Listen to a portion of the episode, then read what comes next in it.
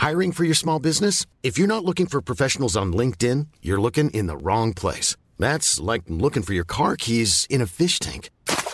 LinkedIn helps you hire professionals you can't find anywhere else, even those who aren't actively searching for a new job but might be open to the perfect role. In a given month, over 70% of LinkedIn users don't even visit other leading job sites. So start looking in the right place. With LinkedIn, you can hire professionals like a professional. Post your free job on linkedin.com slash spoken today.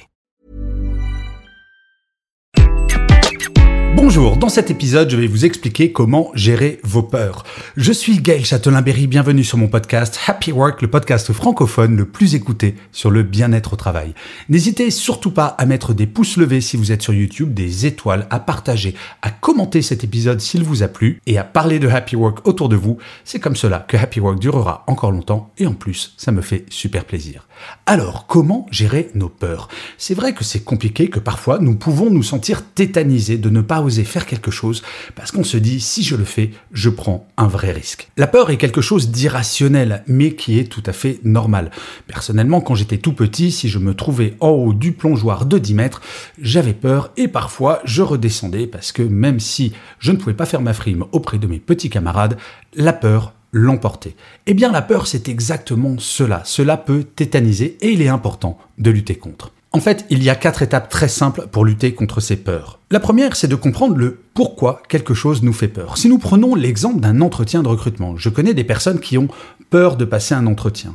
Eh bien, comprendre cette peur, c'est par exemple réaliser qu'elle est issue d'entretiens précédents que l'on avait ratés ou on n'avait pas eu le job. Mais cela peut être aussi la peur de ne pas être à la hauteur parce que le descriptif du poste ne correspond pas tout à fait à notre expérience et on se dit, oulala, mais si j'y vais, je vais forcément me planter. Eh bien, une fois qu'on sait d'où vient cette peur, le pourquoi de la peur, il s'agit de déconstruire cette peur. Si l'on reprend l'exemple de l'entretien de recrutement qui a été raté, posez-vous la question de pourquoi il a été raté. Est-ce que c'est véritablement du fait de vos compétences, du fait du relationnel que vous avez eu avec le recruteur, ou tout simplement parce qu'on ne peut pas avoir tous les jobs L'expérience malheureuse que vous avez eue ne va pas forcément se reproduire.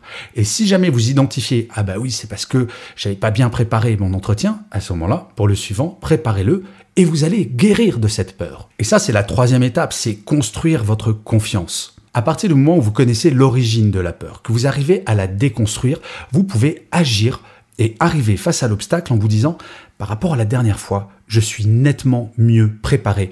Et donc, je n'ai aucune raison d'avoir cette peur démesurée. L'idée, c'est vraiment de construire cette confiance sur des éléments très concrets.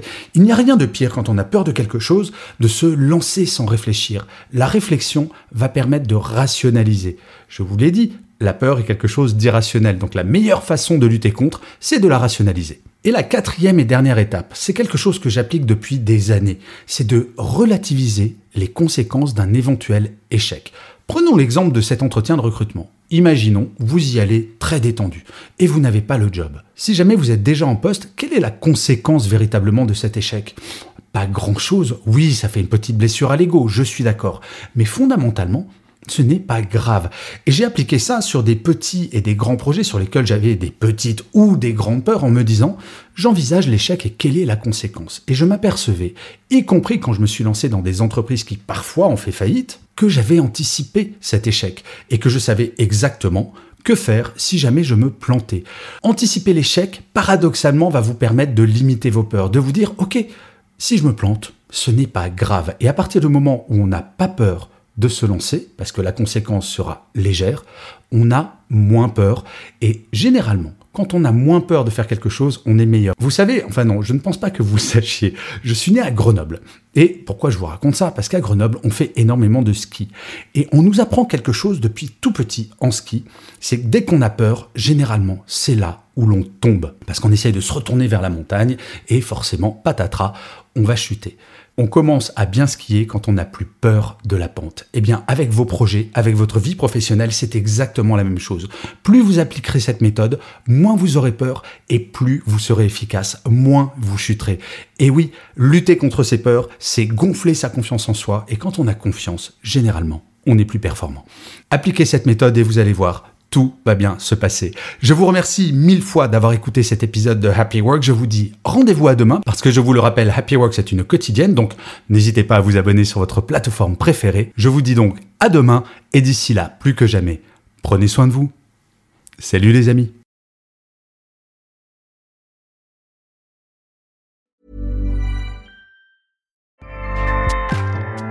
ACAST powers the world's best podcasts.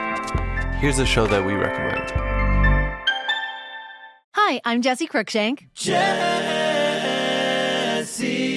Cruikshank. I host the number one comedy podcast called Phone a Friend. Girl, let's phone a friend. Not only do I break down the biggest stories in pop culture with guests like Dan Levy and members of InSync, I do it with my own personal boy band singing jingles throughout because it's my show. It's your show, girl. New episodes of Phone a Friend Yeah. drop Thursdays wherever you get your podcasts. So work it, girl. Yeah, work it. Okay, that's enough.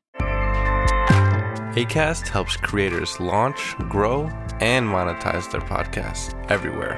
ACAST.com.